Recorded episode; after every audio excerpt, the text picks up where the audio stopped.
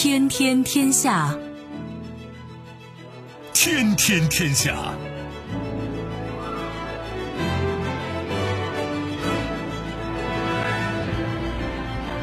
历史穿行者，新闻摆渡人。各位好，我是梦露。您正在选择收听的是《天天天下》，和我一起陪伴大家的还有本节目评论员小贺。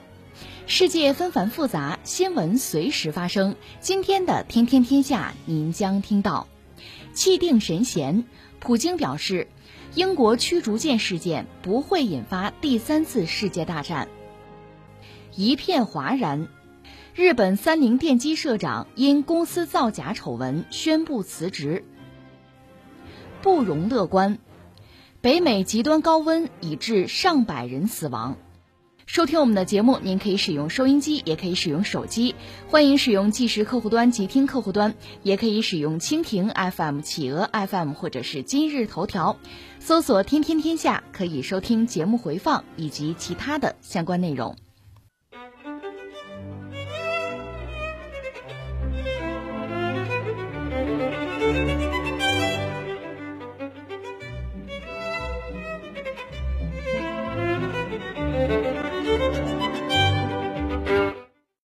据媒体报道，当地时间六月三十号，俄罗斯总统普京在直播连线节目中与民众对话。在谈及近日英国驱逐舰侵犯俄罗斯领海一事时，普京表示，即使当时俄罗斯将英国军舰击沉，第三次世界大战也不会发生。普京在回答相关问题时说：“你说全球正处于第三次世界大战的边缘，这当然不是。即使我们击沉了英国这艘军舰，也很难想象全球会处于第三次世界大战的边缘，因为那些这样做的人知道，他们无法从这场战争中取得胜利，这是非常关键的一点。”普京补充说：“俄方不会为新战争的爆发而感到高兴。”但至少我们知道我们在为什么而战，我们在自己的领土上为自己而战，为自己的未来而战。此外，普京在回答民众提问时指出，最近发生的英国保卫者号驱逐舰挑衅事件，不仅有英国人参与，也有美国人参与。硬汉放狠话，我们首先来说说这个节目。这个节目呢，它叫《与普京直接连线》，这是普京在第一个总统任期的时候他创立的。你想想，能跟总统直接连线，所以这个节目的它的受众面非常广，收视率呢也非常高。而且俄罗斯的媒体把这个节目经常是当做普京了解民意、贴近民众的表现之一。在这个节目里边呢，普京他会通过电视直播跟俄罗斯的民众进行直接连线，来回答大家关心的各种问题。俄罗斯媒体是这么说的：说当天直播连线总共持续了三个多小时，三小时四十二分钟。普京呢，他总共回答了六十八个问题。其实这次连线，他总共收到的问题可不止这个数，有多少呢？媒体的统计是二百二十多万个。当然，所涉及到的内容包括方方面面，比方说新冠疫苗接种、民生、经济，还有国际事务等等。当然，在连线里边，普京第一个谈到的就是有关新冠疫苗接种的问题。他说呢，目前俄罗斯已经超过了两千三百多万的民众接种了新冠疫苗。他自己呢，并不支持强制来接种新冠疫苗，但是有些地方，他可以根据医学专家的建议，而且尤其是对于某些类别的公民，特别是高危人群，实行强制疫苗接种。而且目前俄罗斯已经有了四种新冠疫苗，都是有效，都是安全的。普京说他自己接种的是卫星五疫苗，而且女儿接种的也是这种疫苗，接种之后呢，抗体非常高。他特别强调。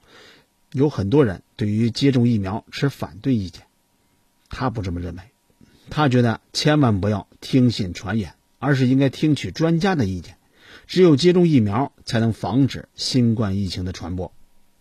那在谈到民生问题的时候，普京说到了这么几个事儿：一个是食品价格上涨，这可是全球的趋势，全世界的趋势。在去年的年初，俄罗斯糖，它的价格上涨了百分之四十一。四成多呀，其次是葵花籽油，这价格上涨成这样，政府当然没闲着。为了抑制食品价格，俄罗斯政府做了很多工作，包括对于生产企业，它实施原材料的价格补贴，还有就是提高出口的关税等等等等。总之，普京强调，政府对于物价正在采取措施，而且俄罗斯的通货膨胀此前是在百分之四，现在已经达到了百分之五点九。那政府的目标呢是压制通货膨胀，希望能够把通货膨胀压到百分之四。不过，他也说了，今年恐怕是很难做到的，通货膨胀的水平很有可能会达到百分之五。那对于国际问题，当然会谈到。他在直接连线里边就被问到了这么一个问题：俄罗斯跟英国军舰的对峙，是不是会濒临第三世界大战的边缘？当被问到这个问题的时候，普京好像是愣了一下，但是很快人家就进入了状态。他的回答大意是这样：这显然就是一次挑衅，而且显而易见的挑衅。这些挑衅者想要展示什么呢？又想要达到什么样的目标呢？首先，他们的挑衅行为是复合式的挑衅，不仅仅是英国人，还有美国人。英国人是白天开进了俄罗斯的领海，而且是在当天早上七点半。那美国呢，是一架战略侦察机从希腊的一座北约军用机场起飞。据他所知，是克里特岛，他得到了关于这件事的报告。他在连线当中还报出了这架飞机的尾号，是六三九七九二。而且俄罗斯看得很清楚，还监控了他。很明显，英国驱逐舰进入俄罗斯的领海是为了追求军事目标，打算探查俄罗斯军队制止挑衅的行动。那在侦察机的帮助之下，他们想弄清楚俄罗斯是怎么行动的。俄罗斯看到了这一点，而且向他们发送了认为非常必要的信息。当然，他还在节目里边特别强调说他可能说漏嘴了，希望军方能够原谅他。大致就是这些内容。如果我们仔细分析一下的话，就会发现这里边信息量其实很大，有些细节恐怕有些媒体之前都没有报道过。人家普京的意思很明确，大概是六点吧。第一，人家肯定英国的军舰就是来挑衅的；第二，千万别以为只有英国，背后还有人，还有谁呢？美国。第三，英国人是在明处大白天来的，美国人是在暗处。第四，当天早上，美国的侦察机是从克里特岛飞过来的，千万别以为我们不知道。而且，普京还特别展示出了自己博闻强记的一面，直接报出了飞机的尾号。第五，这一切都尽在俄罗斯的掌控当中。俄罗斯的军队也发出了必要信息，那就是实弹驱逐英国的军舰。第六，当然，普京也有普京式的幽默，人家承认我可能说漏嘴了。所以，希望军方能够原谅他。当然，也不排除还有一种可能，那就是居然让英国军舰这样全身而退。他也请求军方的谅解。不过，这还没完，在节目里边，人家普京也发出了自己的疑问，那就是就在几天之前，在日内瓦举行了一次会议。问题是，为什么会有这样的挑衅？这一切又是为了什么呢？他普京好像也想不明白。要知道，就在几天之前，他刚刚跟拜登举行了日内瓦会议。说起来，会议的总体氛围其实还算不错。按照很多人的分析，别看拜登曾经痛骂普京是个杀手，但是通过这次峰会呢，人家一直在拉拢俄罗斯，甚至是要挑拨中俄的关系，这样的意图还是很明显的。可日内瓦会议刚刚开完没几天。美国还有英国就来到俄罗斯的家门口进行挑衅，这让普京想不明白，有点疑惑，甚至是很生气。但是高潮那是接下来的几个回答，因为这节目他是跟俄罗斯的民众直接连线。另一位俄罗斯人，人家帮普京分析了一下，说这八成是北约在戏弄我们嘛，因为北约的海风军演它正在进行呢，而且就在前两天，有一艘荷兰的护卫舰也跑过来了。你说这不是哪壶不开提哪壶吗？普京接过了话茬，下面才是我想说的。如果说这就让世界濒临世界战争的边缘，他当然不是。即使我们击沉了那艘船，也很难想象这会让世界处于第三次世界大战的边缘。因为这样做的人都知道，他们不可能赢得那样的战争，这是非常重要的。这几句话他听上去好像心平气和。但实际上，句句都是硬话、狠话，那意思也很明显。第一，第三次世界大战打不起来；第二，就算是俄罗斯击沉了那艘英国军舰，英国人他也不敢开战；第三，原因很简单，因为他们不可能赢得战争。当然，放了狠话之后，普京也找补了一下，说俄罗斯不会对爆发新战争感到高兴，但至少俄罗斯人知道自己在为什么而战，他们在自己的领土上为自己、为未来而战。这话虽然是找补了一下，不过那里边透出的杀气，恐怕还是让人心头一凛吧。最能嗅出其中味道的，当然是媒体。很快，普京谈第三次世界大战就上了各大媒体的头条。我好好查了一下当时的连线内容，其实普京说到的狠话还不止这些。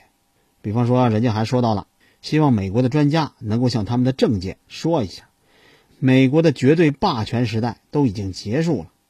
当美国每个人都明白世界不是单极的时候，很多事情会发生变化。他也特别强调了一下，无论是对于俄罗斯增加什么样的制裁，俄罗斯都在发展，俄罗斯的国防能力达到了非常高的水平，我们的一些指标都已经超越美国了。普京还特别说了，他希望美国能够意识到世界正在发生变化，在这不断变化的世界里边，各个国家都要重新考虑一下。考虑一下你本国的优先事务还有利益，最终世界将会更加的美好，而俄罗斯和美国的关系也将会走向正常化。你看这里边同样够狠吧？再比如，人家还谈到了乌克兰问题，说乌克兰总统泽连斯基让乌克兰处于外界的控制当中，乌克兰的决定那不是基辅做出的，而是华盛顿，有些决定是柏林还有巴黎做出来的。尽管是这样。他自己依然准备跟泽连斯基会晤一下，但是需要明确跟泽连斯基交谈的内容，怎么样？态度同样不一般吧？那到底该怎么看呢？三条：第一，普京心里多少还是有一些不甘心的。这一次英国军舰来挑衅，却让英国人就这样溜走了，普京当然感到不解气，不然他也不会披露这么多的细节，而且还一语双关的说希望能够得到军方的原谅。第二，普京到底是普京，人家发出了普京式的威胁，就算是真的炸毁了这艘英国的军舰，恐怕也不会引发世界大战，因为你英国人也不敢怎么地。所以也就难怪俄罗斯的官员，人家直接明确威胁：你要是下次再敢来，我直接炸船。第三，当然英国人人家依然是在嘴硬，反正一开始除了表态，我没听见俄罗斯拦截，我没看见俄罗斯拦截。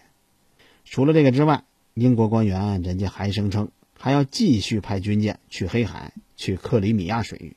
当然了，也不知道英国人会不会说到做到。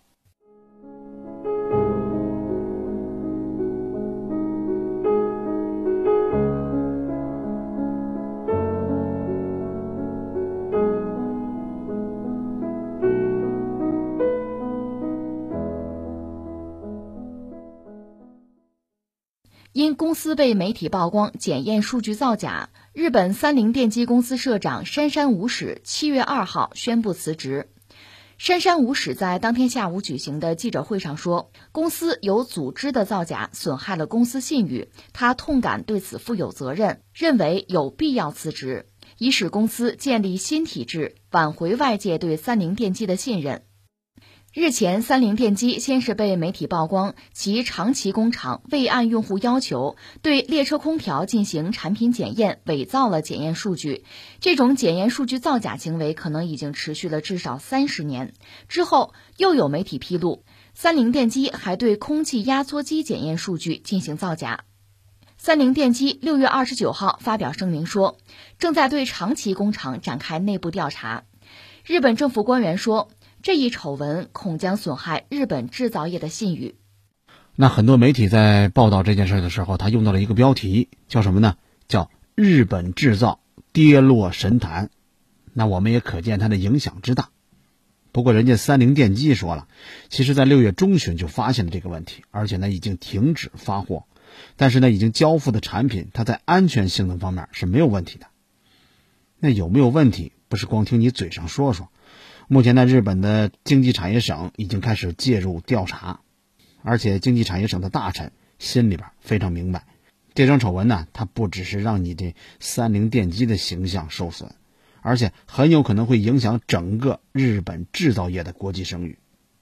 首先，咱们不用说别的，单单空调压缩机，其实它就牵涉到很多问题。要知道，三菱电机它产的这些产品，比方说列车空调，在日本国内市场，它占着非常大的份额。我查了一下，市场占有率差不多得在六成，百分之六十。它都用到什么地方呢？比方说装备普通的列车，还有装备日本的新干线。有媒体呢还采访到了东日本铁路公司，人家查了一下，包括新干线等等，他们一共引进了日本三菱电机的空调设备，总数差不多有一万台，在九千八百多台，而且呢很有可能一大半都是违规的对象产品。而实际上，日本三菱电机的它的产品，这些年以来发生了很多起质量监控事件，而且涉及到的。都是电子还有半导体等等这些产品。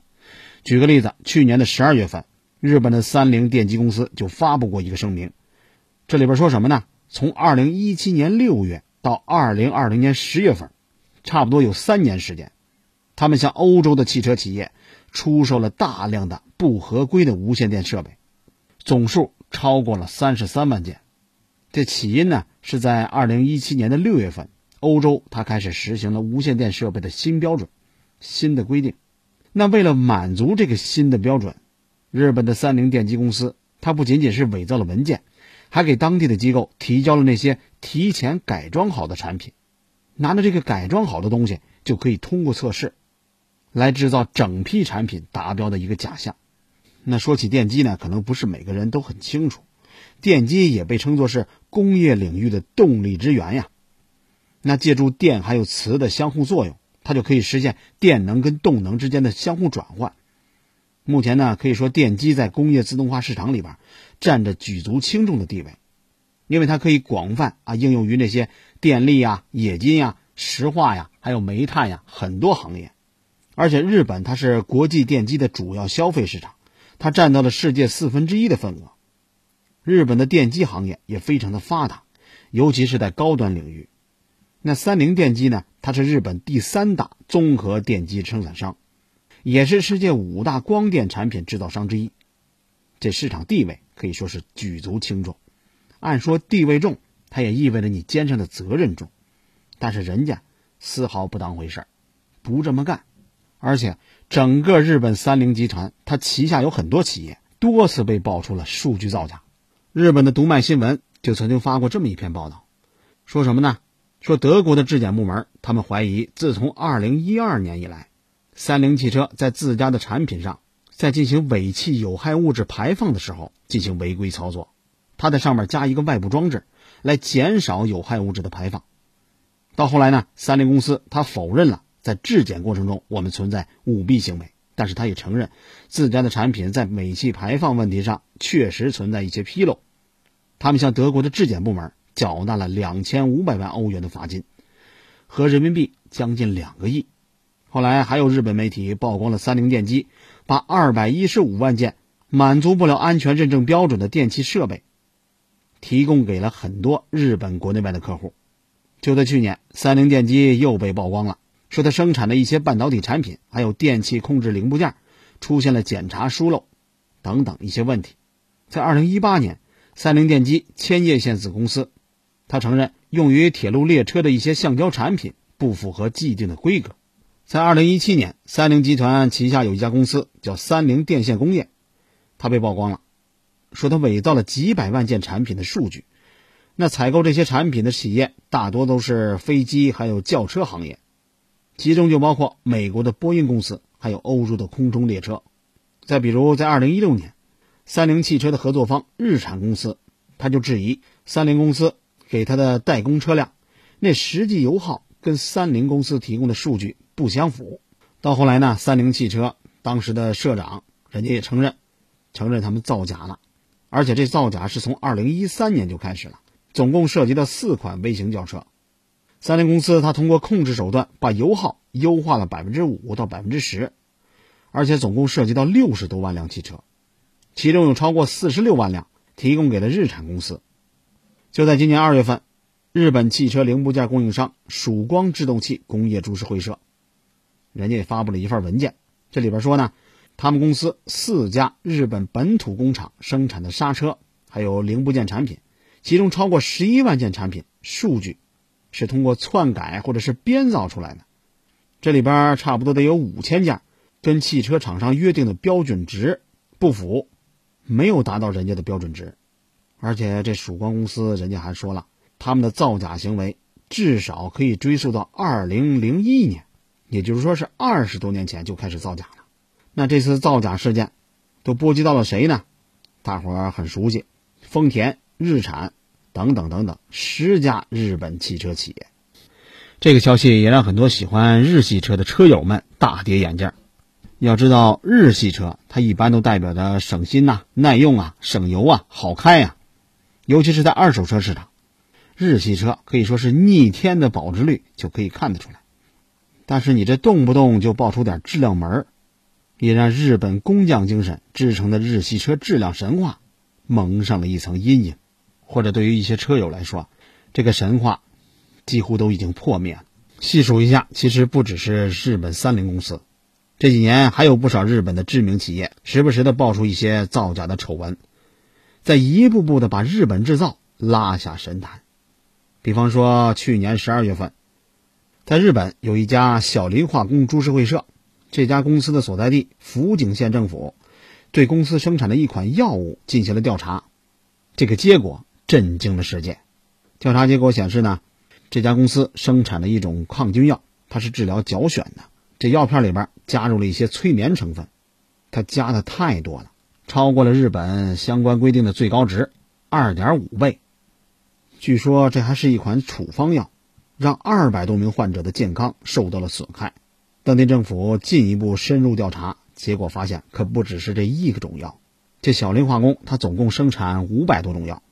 里边有百分之八十，啊，有八成都有造假的记录，而且这造假的时间还不短了，将近有四十年。你说得有多少人的健康受到威胁、受到损害？再比如，二零一七年的八月份，日本的钢铁企业神户制钢这家公司，它的产品也存在篡改数据、以次充好等等情况，而且一些产品的篡改历史已经有十年了。而且这一查不要紧，牵出来一条链要知道，它的钢材用到很多领域、很多行业。据统计，潜在的受害者啊，差不多得有五百家日本还有外国的企业。比方说汽车、铁路、航空航天等等一大批的行业。再比如日本的气囊供应商高田公司，这可是全球三大安全气囊制造商之一。从一九三三年，这高田就开始建厂了，算算到现在。差不多有将近九十年的历史了，而且人家主要从事的就是汽车核心部件的生产，比方说安全带、安全气囊、汽车安全类的产品，还有电子产品，这可是一家专业性的汽车厂家。而且安全气囊、安全气囊，从这名字咱就知道，这可是救命用的。那高田呢，也因为安全气囊发家致富，但是从二零零八年开始，它的安全气囊问题开始逐步被披露了。据说这家公司在生产汽车安全气囊的时候，为了降低生产成本，它在气体发生器里边用了一些硝酸铵。这种原料它在变质、在受潮之后，非常容易引起充气发生器爆炸。它迸射出来的碎片会给前排乘坐的乘客造成安全威胁，也就是说，它存在非常严重的安全隐患。本田公司大伙都知道，这是日本著名的汽车企业。他就曾经发出过一份声明，说因为高田气囊的设计缺陷，已经导致将近二十个人丧生了，而且这人数还在不断的增加。在二零一七年的六月份，因为深陷安全还有欺诈的丑闻，高田公司宣布破产。可以说，因为隐瞒事实的真相，这高田公司他付出了惨重的代价。有媒体就估算了一下，说全世界差不多有超过一亿台的乘用车，它用的是高田的气囊。还是存在安全隐患的气囊，咱们中国国内就有超过一千万台车受到高田的影响而被召回。要说这么大规模的召回，恐怕也是史无前例的。它涉及的品牌得有二十个，但是到现在，它的危害依然没有完全消除。可以说，品质这是日本制造业的生命线。但是，作为日本制造的金字招牌，三菱的造假可是给了日本制造业。狠狠的扇了几巴掌。而且这几年日本企业它接二连三的爆出这些造假问题，也让他们曾经引以为傲的产品质量管控不断遭到外界的质疑。可以说，日本企业的造假，它一定程度上也反映了日本企业它面临的巨大的竞争压力。也许是因为要维持日本制造的成功形象，日本企业才走向了造假之路，最后呢一发不可收拾。但是如果日本的官方他继续熟视无睹，不出手整治的话，那么日本制造业它跌落神坛，或许在将来就会变成现实。这可不是专家说的，因为日本经济产业省的大臣，人家已经公开说了，这一系列事件动摇了企业公平交易的基础。他辜负的是社会各界对于日本制造的高度信赖。你看，人家都有清醒的认识。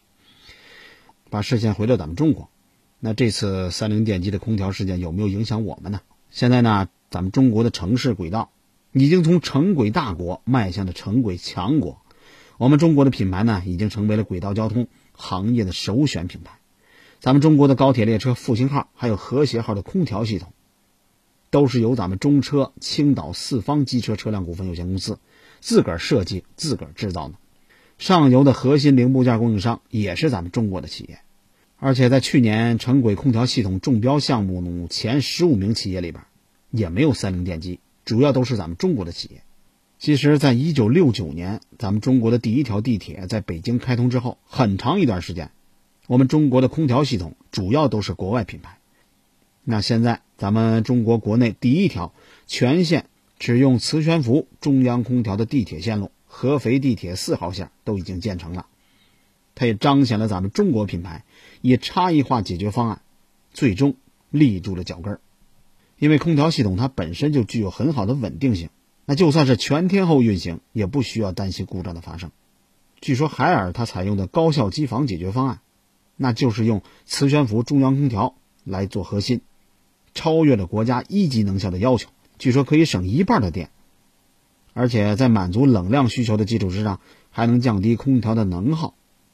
另外呢，还有一个智能环控控制系统，可以实现数据的采集还有集中控制。通俗点说，地铁的工作人员他直接在手机或者是电脑端就可以进行操作管理，而且在服务方面呢，公司还专门成立了服务团队，进行专项的负责，免除用户的一些担忧。总而言之吧，对于三菱电机的造假行为，更多的是一声惋惜。当然，这也给我们的中国企业敲响了警钟，给我们那些正在走向世界舞台中央的中国企业们提前敲醒了警钟。质量神话，它到底能够支撑多久？市场会给出最终的答案。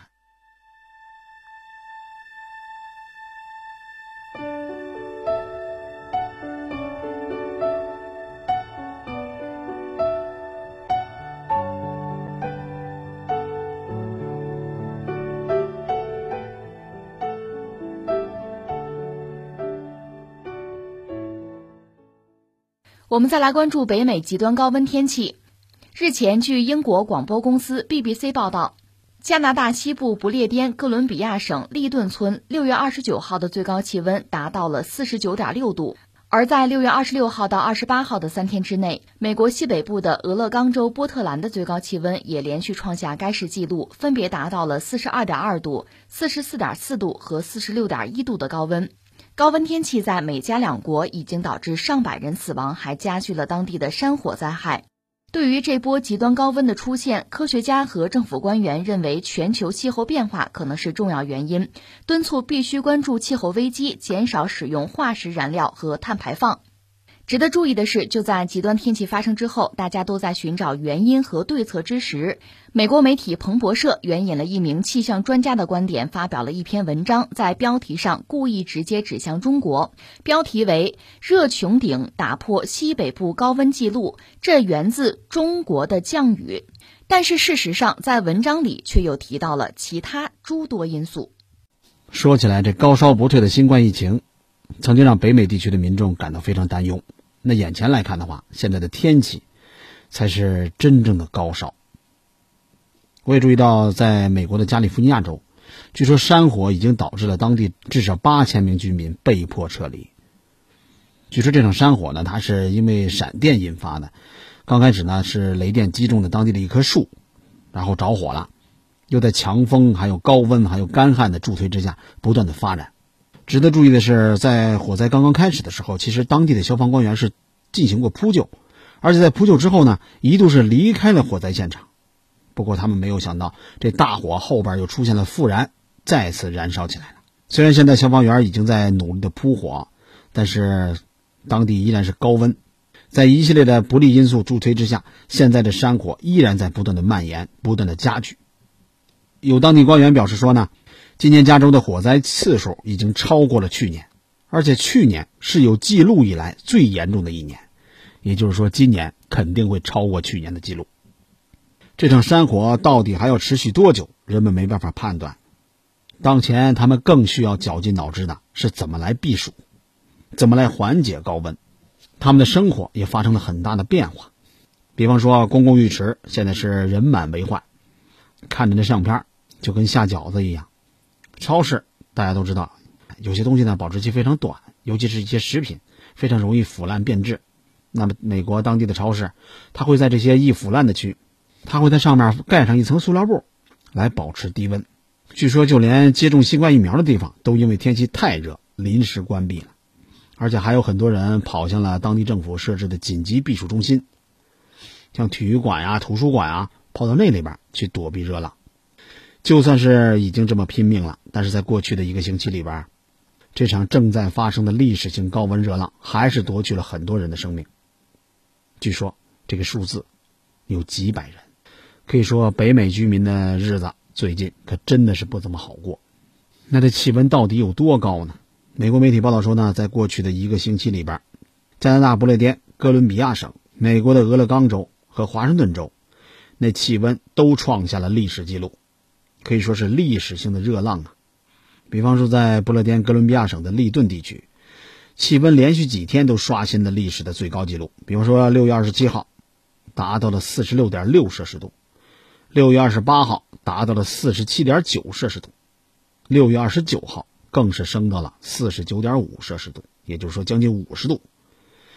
这样的高温，当地有一个利顿村，那个村子九成的用地。都被森林火灾给吞噬了，可以说整个村子都着了。面对这样的极端高温，加拿大的首席气象学家，人家也承认，作为一个气象学者，他可从来没见到过这样的情况。而且，加拿大的总理特鲁多也面对记者的采访，公开承认说，这一波高温天气前所未有。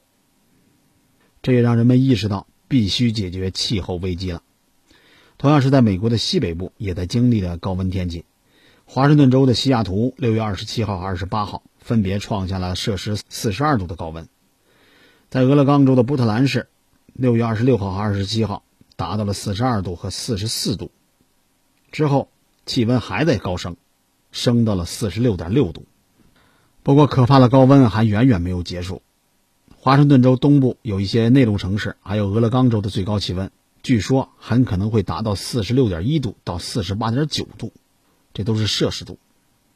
而且爱达荷州还有蒙大拿州，这两天也会迎来创纪录的高温。据说美国东部的气温也在上升。在美国的东海岸，交通大动脉九十五号洲际公路，它的沿线那些主要城市，体感温度已经达到了三十七点八度。当然，更糟糕的是，在这些高温地区的上空还形成了一个所谓的热穹顶。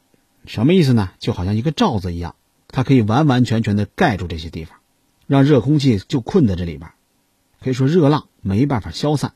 有专家就觉得呢，正是这热穹顶，它导致了这些地方连续的高温。美国的哥伦比亚广播公司，他在报道里边用到了一个词，叫什么呢？叫“千年一遇”，用这个词来形容目前的情况。也就是说，从某种程度上来说，这种现象它比一千年才发生一次的事情还要罕见。如果你在某个地方生活一千年，有可能只会经历一次这样的热穹顶。实际上，热穹顶它在气象学上大概是这么一个概念：天空当中有一个热高气压区域，它在这个区域呢停滞不动，就好像泵一样，不断的来排斥冷空气，吸收热空气，也就让气温越升越高。而且，甭管是什么样的热流，它其实都是由高度放大之后的气流来引起的。这些极端的气流的扰动，是大气自然运动的一部分。但是伴随着波动性更强、弯曲度更大，还有缓慢移动的气流开始出现，它就会产生一种被称为阻塞的现象。这个时候呢，大气的气流的波浪会被拉长，以至于发生断裂、静止或者是旋转的情况。那这种情况下，太平洋西北部出现了一个欧米伽块。这欧米伽块是什么意思呢？其实它就是它外形看起来就好像希腊字母欧米伽。在它里边呢，热量不断的聚集，这就导致了高温不散。正是因为这样的高温天持续的高温天加拿大不列颠哥伦比亚省的首席法医官，他告诉记者说呢，从上周五到本周三，他们省不到一个星期的时间，就已经报告了至少四百八十多例突然和意外死亡的案例。这个数字要比平时。五天内，全加拿大的死亡人数还要多出几百个人，而且当地的警方也透露说呢，不列颠哥伦比亚省的死亡案例里边，有九十八例都是出现在温哥华市，三分之二的死者岁数都在七十岁以上。有媒体报道说呢，温哥华市自从六月二十五号以来，就已经有一百三十多个人突然死亡了。当地政府说了，和太平洋西北部地区的很多房子一样，因为没有空调。当地的老百姓很容易受到高温天的影响，这样的情况也让当地的警方很挠头。有一位警官面对记者的时候也承认，说自个儿当了十五年的警官，在这么短的时间里面，从来没有遇到过这么多突然死亡的案子。那美国的华盛顿州也报告说呢，在他们的金县和斯诺霍米什县等等一些地方，已经有至少二十个人死于高温天气。而且这个数字很有可能还会上升。那持续飙升的气温还影响了美国的其他地区，比方说在亚利桑那州，气温一度超过了四十七点八摄氏度，而且当地几十人的死亡也被怀疑跟极端的高温有关。这样的高温天也让数以千计的各地民众不断的在拨打急救电话，或者是到医院去就诊。那有医务人员呢，就把当下病人的涌入现象，跟去年新冠疫情大流行刚开始的时候联系在了一起。甚至有些医院的呼吸机、一些基础设备的使用都已经遇到了困难。这连续的高温，除了给民众的生命健康构成威胁，还给他们的生活带来了非常大的不便。据说，在高温之下，华盛顿州第二大城市波斯坎市，有二十二万户居民不得不面对停电的情况。当然，我们也可以想象，气温这么高的天气，它电力用量当然会大大的飙升，供电系统那负荷可想而知。有媒体报道说呢，波斯坎市的最高气温达到了四十二点二摄氏度，那这也是这个地区有史以来的最高温度。当地的电力公司没办法，只能实施停电，因为电力系统经历了一个新的需求高峰，而且这高温呢，它造成供电压力，影响到了系统。他们也没办法，必须主动关闭一些客户的电源。在美国东部地区，就连纽约的市长也在自个儿的推特上督促当地的市民要节约用电，而且还专门下发了官方通知：就算是高温天大家也要少用电，不然的话，很可能就会面临被限电或者是断电的情况。那为了缓解高温对于民众的影响，俄勒冈州的一些城镇还放宽了对于游泳馆、电影院。还有商场等等一些公共场所的疫情限制措施，那些地方都成了大家集中避暑的场所。不过，你刚刚想到好办法，又会遇到拦路虎。那对于想要前往这些场所来避暑的民众来说，他还有其他的障碍，因为高温，有些地方的路面坏了、变形了、弯曲了。我看照片，有的就跟地震一样，可以说出门都成了问题。还有一些暴露在室外的一些电缆、电线被高温给融化了，很多基础设施受损严重。另外呢，还有一些民众抢订酒店来吹空调，也导致当地的酒店还有宾馆那房间的价格一路飙升。还有一些人呢选择自费买空调，很多的电器商店都排起了长队。可就算你买了空调，没电又能怎么办呢？对于出现这场高温天气的原因，外界都有不同的观点。除了有专家认为是热穹顶产生的，还有人觉得是干旱，还有全球气候变化，这是主要原因。美国总统拜登日前就表示，说是气候变化导致了高温，而且很有可能会增加森林火灾的风险。白宫的国家气候顾问也赞同拜登的观点，他告诉记者，这种极端的天气很有可能会成为一种新常态。不过，也有气候专家人家说，这种情况可能比新常态还要糟糕。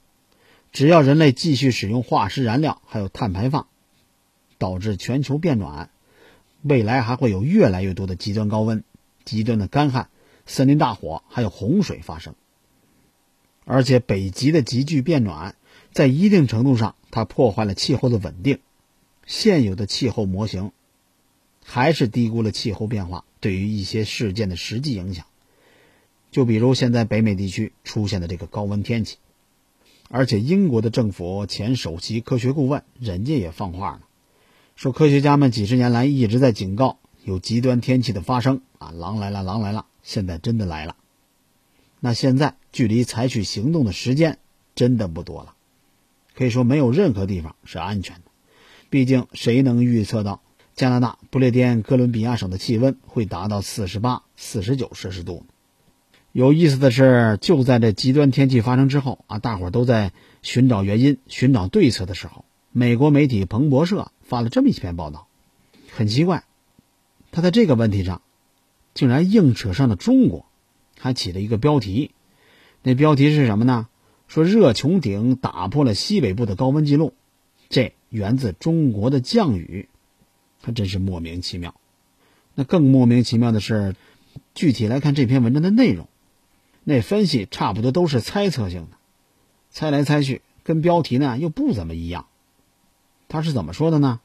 说是由于中国的暴雨横跨北太平洋的暖流还有急流交织汇聚，让太平洋西北部出现了一股罕见的热浪，创下了历史最高气温的记录。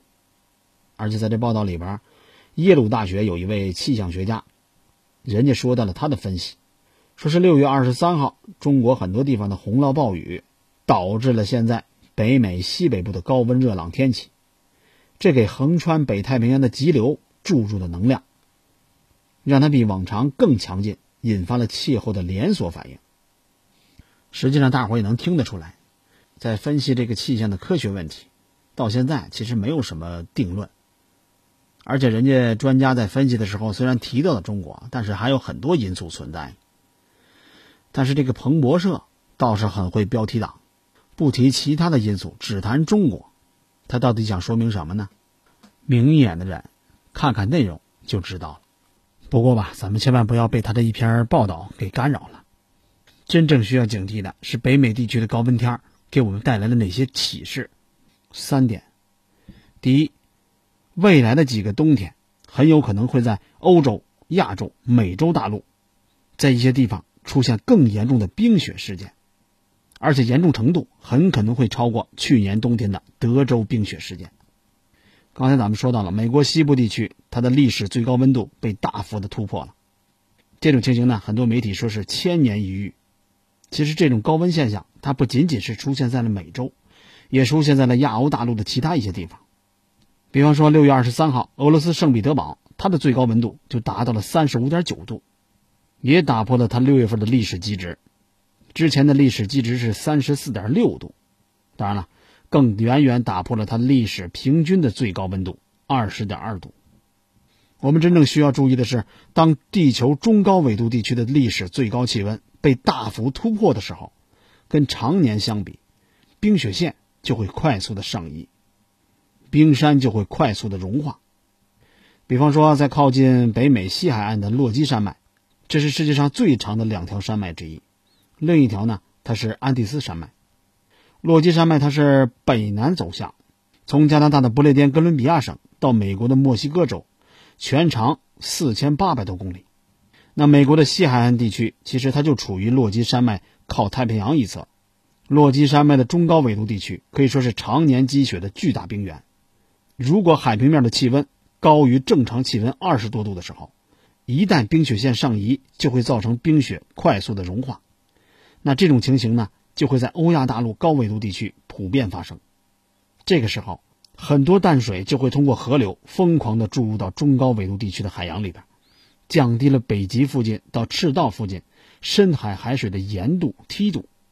最终呢会让地表洋流从赤道地区向欧亚、向美洲大陆地区输送暖湿气流的能力急剧下降，而且到冬天的时候，自南向北的暖湿气流它的强度会变弱，而且是非常的弱。那自北极南下的冷空气流就会变得非常旺盛，很容易在欧亚和美洲大陆造成罕见的冰雪灾害。历史资料显示，在明清时期，我们的国家的广州还有岭南地区就有曾经多次下过暴雪的记录。不知道大家还有没有印象？在二零一五年，广州也曾经下过一次雪，而且当时很多报道说是百年一遇，因为有记录显示上一次广州下雪是在一九一三年。尽管当时这只是属于小雪，不知道未来一两年是不是会下到中雪或者是大雪。我想说的第二点，美国西部地区它的气温大幅突破历史极值的现象，会不会在接下来在我们中国大陆的东南沿海或者是东北一些地方出现？比方说是七月下旬或者是八月上旬，会不会出现？还有一个就是美国的中西部地区的干旱已经是百年不遇，而且巴西一些地方的干旱。也是百年一遇。要知道，这两个地方可是天下的粮仓啊，所以要密切关注美国的粮食库存的变化。一旦他们出现了库存下降，又会重新给粮价插上翅膀。第三，你要知道，北美的西海岸已经连续两年遭遇了高温还有干旱天气，去年就引发了很多场山火，有的甚至是几十年一遇的山火。今年的高温干旱要比去年要严重的多。有专家预测，很有可能跟地壳内部的能量释放有关系。我也注意到有专家提醒，说是在环太平洋地震带，好多地方在本世纪都已经出现过强震，比方说智利、印尼还有日本等等。那目前呢，只剩下北美的西海岸还有远东地区，好像还没发生过什么地震。那根据地震的理论，要警惕一下，尤其要警惕北美的西海岸在未来一两年出现强震的可能。也就是说什么呢？只有对未来有充分的预期的时候，我们才能坦然的对待生活，尤其是在气候发生巨大变化的时候，更是如此。